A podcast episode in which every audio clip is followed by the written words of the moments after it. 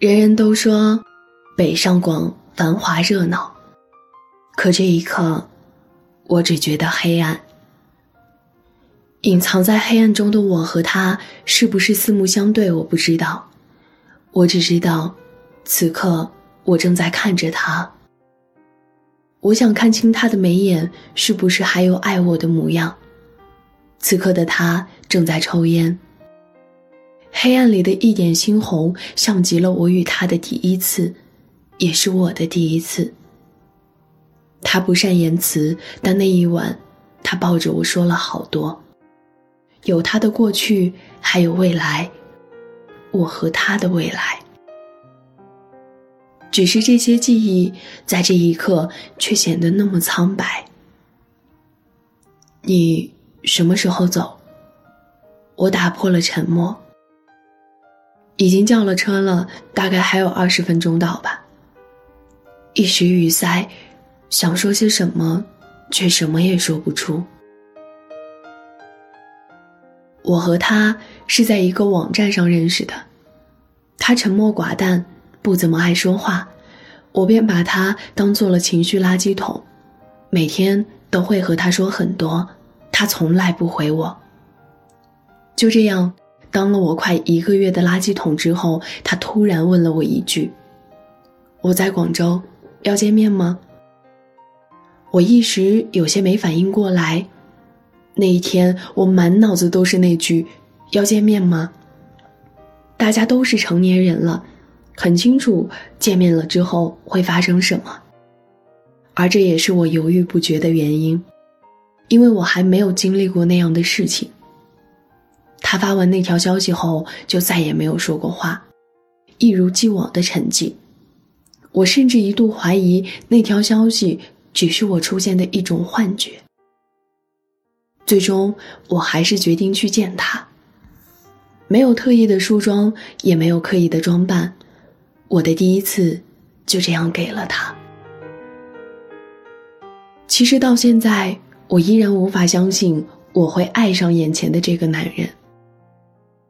一开始，我以为一切不过是成年人的游戏罢了，却未曾想到。他会为了我离开那个待了六年的城市，来到广州陪我一起沉浮。他是半个月之后出现在我公司楼下的，那半个月我一如既往的把他当做垃圾桶，他也一如既往的已读不回。就在我开始想要把他重新归类为陌生人的时候，他带着一个二十四寸的银色行李箱出现在了我的视线里。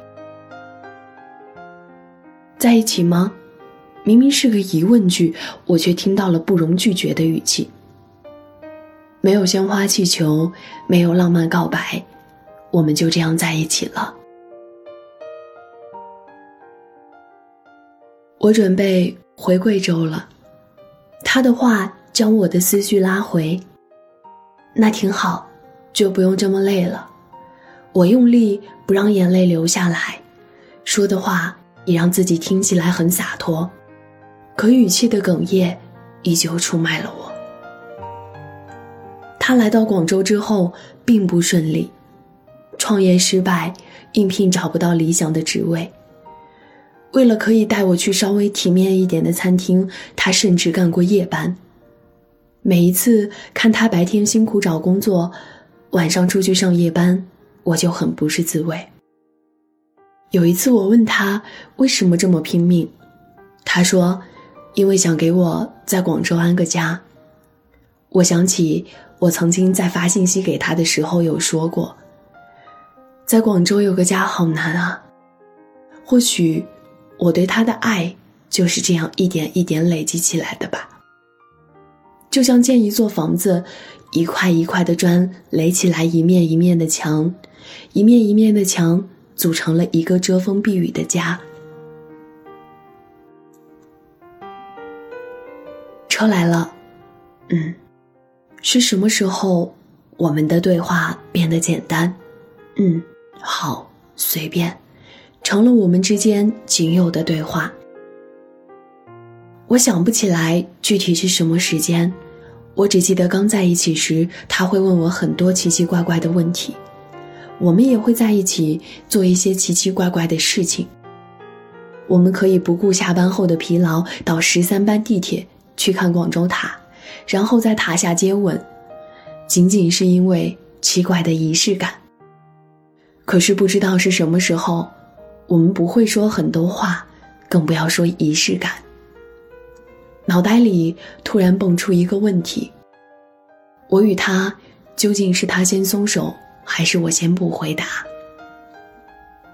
我知道这个问题和先有鸡还是先有蛋一样无解。事已至此，已经没有必要追究谁对谁错，谁先谁后。依旧是一个银色的二十四寸行李箱，它如何出现，就如何离开。我看着出租车一点一点远离我，突然想起我们曾经一起看过的电影《从你的全世界路过》。燕子坐上车离开后，猪头在后面追。我问他：“如果有一天我离开，你会追我回来吗？”他几乎没有犹豫，脱口而出：“会。”现在的我，好想追出去。问他还愿不愿意回头？可是我不会，不是因为奇怪的自尊心，是我知道，我必须给我们足够的体面，来祭奠我们的爱和过去。全世界路过，把全身